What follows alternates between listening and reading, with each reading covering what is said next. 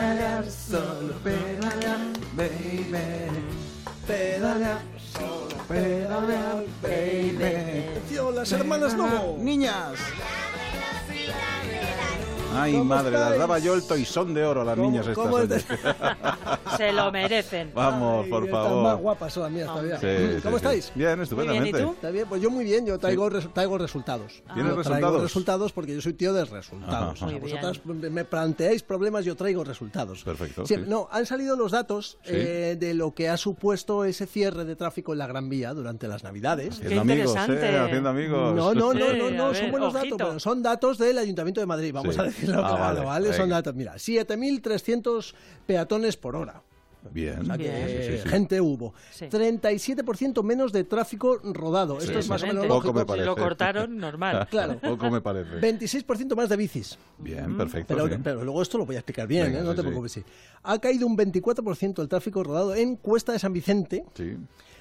19% en calle Princesa, que no estaban cortadas, ¿eh? 7% del Paseo Prado, o sea que ha habido menos tráfico debido solo al corte, Sí, según porque me si no puedes pasar por ciertas calles, no puedes ir por esas otras. Para otras, claro. claro. Vale, también ha bajado Venga. el paseo de Recoletos, Sí. se ha incrementado un 55% el uso de bicimar, Ajá. que lo sepa usted, y también más uso del transporte público y se ha reducido un 10% los accidentes con heridos. Yo lo o digo. sea que muy bien. Para el próximo año, que si la cierras completamente, habrá un 100% de eh, coches que no Reducción del circulen. coche- de la circulación. Que esto también se puede hacer. Bueno, es un- Efectivamente. Venga, tira, Sí, tira, eso- anda, eso- tira. eso Y tira. aumentará también el, Sí, sí. El, tra- el transporte público. Y las Los bicis. aparcamientos Sí. han ganado más dinero, que lo sepáis, Sí. los aparcamientos... eh, Hombre, bueno, también, perfecto. He estado hablando personalmente con Paco López Carmona. ¿Quién es Paco López Carmona? Pues es el director general de gestión y vigilancia de la circulación del Ayuntamiento de Madrid. Sí. Cargo para el que hay que coger aire antes de decirlo. ¿Cómo va a quedar, querido Paco, la Gran Vía? Las restricciones que han sido temporales durante los periodos navideños los dos últimos años serán ya como en tipo las áreas de prioridad residencial que hay ahora, es decir, un entorno solo limitado a residentes o personas que acuden a garajes o servicios de la zona o cosas así. O sea que vamos a seguir reduciendo el tráfico y ganando en bicicletas y en peatones. Bueno, ocurre una cosa muy curiosa con la Gran Vía. Si se cierra el tráfico, cuando vuelves a abrir la calle, la gente no pasa, por si acaso. Incluso los días en que no hay restricciones, es decir, los días en que se podía pasar libremente por la por la Gran Vía, el tráfico bajaba. Este es un efecto que hemos que estamos teniendo este año y que hemos tenido también el año pasado.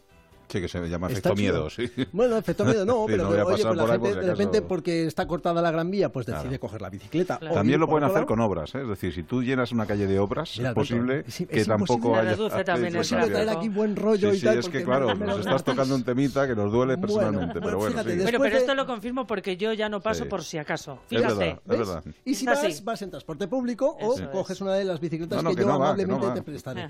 Bueno, después de todo lo que se habló y la gente que se quejaba del. Cierre, de la Gran Vía, aquí lo tratamos, bueno, pues imaginaréis que ha habido muchas quejas, ¿no? el total de reclamaciones que ha recibido el ayuntamiento en relación con, con este dispositivo es de 77 y esto es un 75% menos que el año anterior. 75% menos de quejas. Sí, la gente se cansa ya también de decir, Claro, ¿a qué me voy a ¿para quejar? qué? ¿Para qué? Si no va a servir de imposible tener nada. una buena noticia, machos. Bueno, el caso es que parece que esto de restringir el tráfico, Sí. pues a mí me da la sensación de que no nos genera tanta inconveniencia como a priori parece que eh, podía generar. Yo, aprovechando que tenía a este hombre, porque ya yo no doy una punta sin hilo y tengo una especie de vendetta personal contra los coches en segunda fila, eh, pues le, digo, le, voy, digo, le voy a preguntar eh, por la segunda fila a, a Paco López Carmona. La segunda fila es un eh, es una conducta incívica, o sea, no solamente es una infracción, sino que es una falta a la convivencia. Las eh, personas que circulan por la ciudad, sea en bicicleta, sea en cualquier tipo de vehículo, en automóvil, el transporte público también, tienen también sus derechos. ¿no? La persona que está en doble fila está ignorando o haciendo prevalecer lo que él entiende su derecho o su conveniencia en relación con, la conveniencia o el derecho de otras personas que, que son ciclistas ciclistas o incluso personas con movilidad reducida que se tienen que des- desplazar de determinada manera, la persona que tiene que eh, sacar el vehículo que está estacionado y taponar por un, por un vehículo.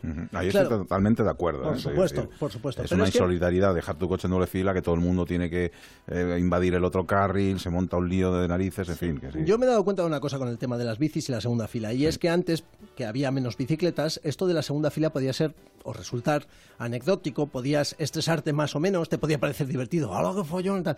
Pero yendo en bici, cuando tienes un coche en segunda fila y te lo encuentras, eh, tienes que invadir el carril contrario para adelantarle, y eso pone en un peligro más que evidente al ciclista. Por no hablar de todo lo que ha dicho Sí, Paco, sí, sí, que es decir, claro. que hay una persona con movilidad reducida o alguien que va a cruzar un paso de peatones y no encuentra, no puede ver bien si viene o no viene en coche. Paco, Paco, que mi Bueno, Paco, escucha, Paco, y en los Paco, que esto me interesa muchísimo, y en los entornos de los colegios, esto sí, Sí. que es mi, mi, mi, mi, mi Tu meta, lucha. mi pers- mi meta personal. Sí. A las nueve menos cuarto de la mañana Sí. Y a las 5 de la tarde, los entornos de los colegios son el infierno. Caóticos. puro. Caóticos. Bien, de hecho, ya se hubo y se estuvo hablando de una posible peatonalización temporal o cierre temporal de las calles en determinadas horas las que estuvieran en torno al, los colegio. colegios. Y entonces le he preguntado, le he preguntado por esto a, a Paco. El caso es que me ha contado que muchos de los padres no solo no están dispuestos a dejar el coche en casa, Ajá.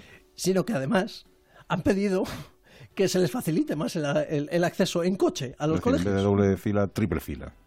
En alguna ocasión, algunos, eh, algún colectivo de este tipo se nos ha dirigido para que mejoremos la regulación del tráfico en la cercanía de los de los colegios para permitir que los padres y madres que llevan a sus hijos en vehículo privado pues eh, puedan hacerlo con mayor comodidad. Y, y nosotros mm, tenemos la obligación de regular el tráfico de la mejor manera pero también tenemos la obligación de decir que es importante que desde las AMPAs y desde los colegios se trabaje en modelos de movilidad sostenible con rutas escolares con rutas de en bicicleta con, con una concienciación desde que nuestros hijos e hija- hijas son pequeñitos de que eh, la movilidad de todos y de todas pues requiere que adoptamos modelos que tengan en cuenta el impacto sobre los demás, sobre los vecinos, sobre las personas que las otras personas que conducen, sobre el transporte público, etcétera. De hecho, hay un montón de programas dedicados precisamente a ir en bici al cole, a ir andando. Lo- lo- los pedibús, los bici al cole. Sí, pero el que pide más plazas es un crack. Claro, te quiero Eso decir, yo también tenía un amigo que pedía el carril Porsche, pero claro,